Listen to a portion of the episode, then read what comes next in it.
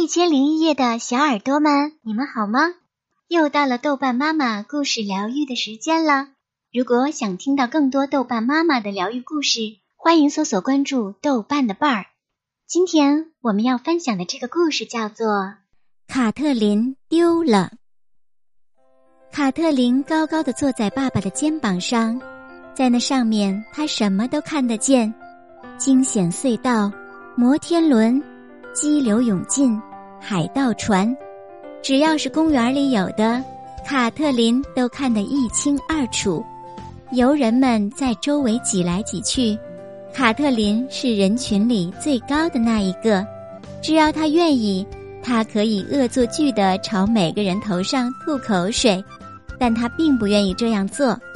卡特琳想去坐旋转木马，他早就想好了，要去骑那头红色的大象或者大白马。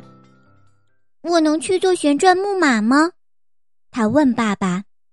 哦，过一会儿去吧。我想先吃个烤鱼饼，你要吗？爸爸说。我才不要。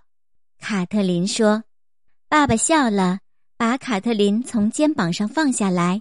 挤到卖烤鱼饼的小摊前，这下卡特琳什么也看不见了，只能看到大肚皮、牛仔裤，还有橱窗后面的烤鱼饼。真没意思，他还是更想去玩旋转木马。他心里想：等爸爸买到烤鱼饼，我就回来。他在拥挤的人群中费力的想挤到小路的另一头，可是那太不容易了。卡特琳一直被挤来挤去，突然，他被推向另一边，离通向旋转木马的小路越来越远，离烤鱼饼的摊位也越来越远，离爸爸也越来越远了。他想往回走，但那简直是不可能的。人潮一直推着他越来越远。卡特琳终于从人群中逃脱了出来。沿着路边往回走，但他再也找不到旋转木马了，也找不到烤鱼饼摊位和爸爸了。爸爸，爸爸！他用尽全力的大喊，没有人回答。爸爸肯定也在找他，但他听不到卡特琳的声音，因为太吵了。他也看不到卡特琳的身影，因为他也太小了。卡特琳身边到处都是人，但是没有人帮他。卡特琳大哭起来，眼泪顺着她的脸颊流下来。他可能再也见不到爸爸了，可能连在家里等他们的妈妈也见不到了，因为他不知道回家的路。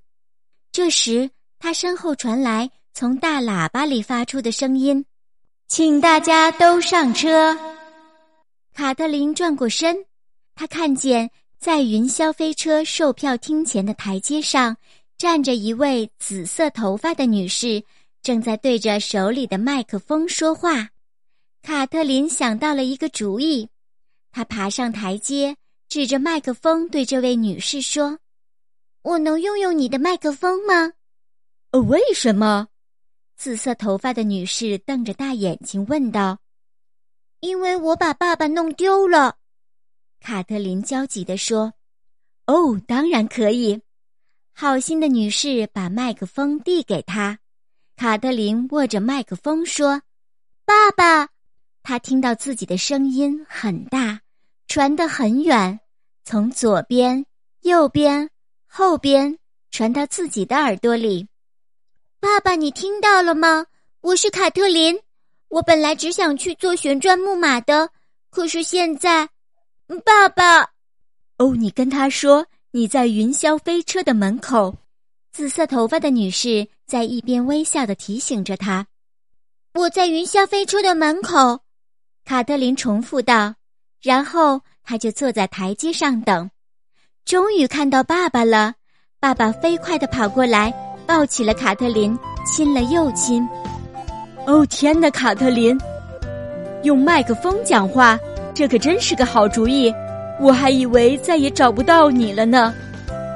爸爸抚摸着卡特琳的头发，但是刚才你自己跑了，这可不好。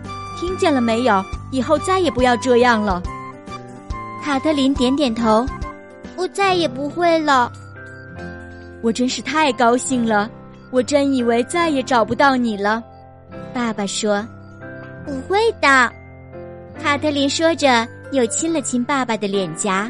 “不会的。”好了，今天的故事就分享到这里了。